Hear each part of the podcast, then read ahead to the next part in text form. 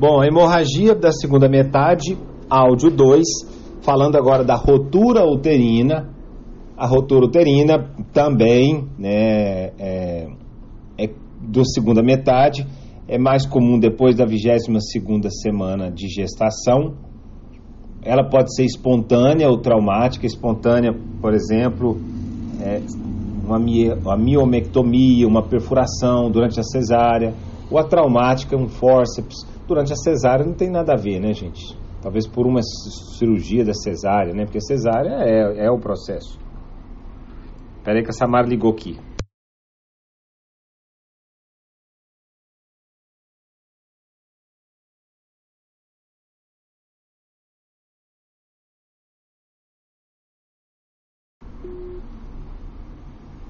Bom, não sei se vocês escutaram isso aí, é sobre batata frita, sobre mandioquinha frita. Bom, é, ela pode ser, a, a, rotura uterina ela pode ser completa ou incompleta. A rotura completa é que envolveu toda a espessura da parede uterina, incluso o peritônio visceral, hein? Enquanto a, a incompleta não envolveu toda a espessura da parede, seria uma deiscência aí. É, então é mais comum em 20, com 22 semanas de gestação. Ok, vamos virar para cá. Exame físico, a gente já falou sobre é, que não deve ficar realizando tato vaginal nesse tipo de sangramento, vai fazer o, o exame com espéculo. E existe uma gravidade, que seria uma iminência de rotura uterina, que uma distensão marcada do segmento inferior, né, isso aí pode ser sinal de eminência, que é a tríade de Band Fromel Pinard. Tem também os ligamentos redondos se põem em tensão e parecem cordas que tiram do segmento. Eu não sei como vai fazer isso dentro do exame físico, né? E o pinar, pequena hemorragia de urina de oscura então vai ter uma hemorragia escura. Então hemorragia escura, distensão abdominal inferior e esses ligamentos redondos em tensão. A, a ecografia me ajuda a fazer diagnóstico de todos eles, né? Bacana. E agora, é, para finalizar, qual que é o diagnóstico diferencial entre eles? Lembrar que o desprendimento prematuro da placenta ele, você tem que pensar o seguinte: está saindo sangue lá de trás da placenta, é uma, é uma, é uma hemorragia escura. O início desse sangramento é brusco, porque nós estamos falando da que tem mais, que é mais comum, que é a lateral. Né? Então é um sangramento escuro. A hipertensão é frequente, porque isso aí às vezes está relacionado com hipertensão arterial, ou gera uma hipertensão arterial no momento dessa pessoa presença de choque nesse desprendimento né, prematuro da placenta, norma incerta, grau 2 ou grau 3. Deixa eu ver lá, só um minutinho. Placenta.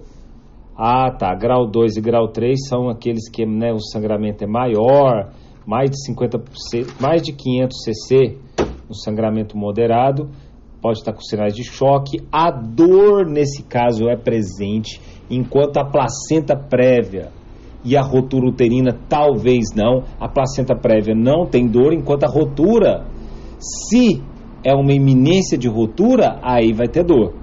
Interessante isso, né? Enquanto a placenta prévia, a, o, o, sangramento dele não é um sangramento escuro, é um sangramento rutilante. Como a placenta está ali pertinho do colo uterino, então já é um sangramento vivo a hipertensão não está relacionado e ele é insidioso. Ok? E não tem dor. E aí agora vem uma coisa que eu esqueci de falar do outro, que para mim é uma das partes, das questões mais importantes. Hipertonia. A hipertonia, ela está presente no desprendimento prematuro de placenta norma incerta, porém grau 2 e grau 3. Mas dentro dos casos clínicos, a hipertonia me fala do desprendimento prematuro de placenta norma incerta enquanto na placenta prévia ele vai estar relaxado e na rotura uterina ele não se palpa, porque teve uma rotura uterina, ok?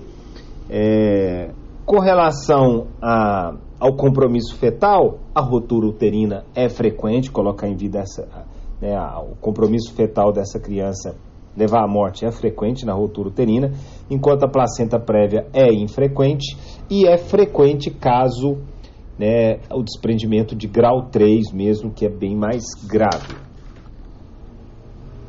Bom, sobre a. Deixa eu ver o que eu estou olhando aqui agora. Bom, é, sobre a extração da placenta. Isso aqui é do que, gente? Espera aí. Tratamento de hemorragia de segunda metade. Ah, tá. Da rotura uterina, pessoal. Qual que é o manejo da rotura uterina? A esterorrafia. Porém, se a rotura é irreparável, tem que fazer uma histerectomia ok? Histerectomia.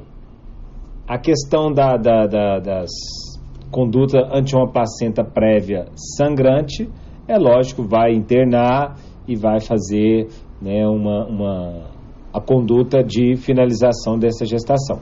Se tem mais de 35 semanas, uma, realizar uma maduração fetal com corticoide, né, o controle da gestante a cada 6 horas, caso isso seja possível se é a partir de, de 35 semanas, finaliza a gestação na hora.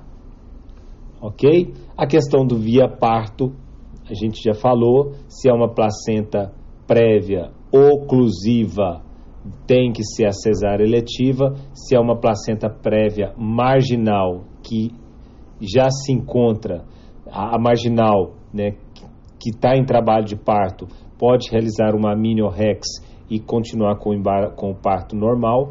E a placenta prévia lateral pode ser feito então o parto vaginal. Beleza? Então é isso. Valeu.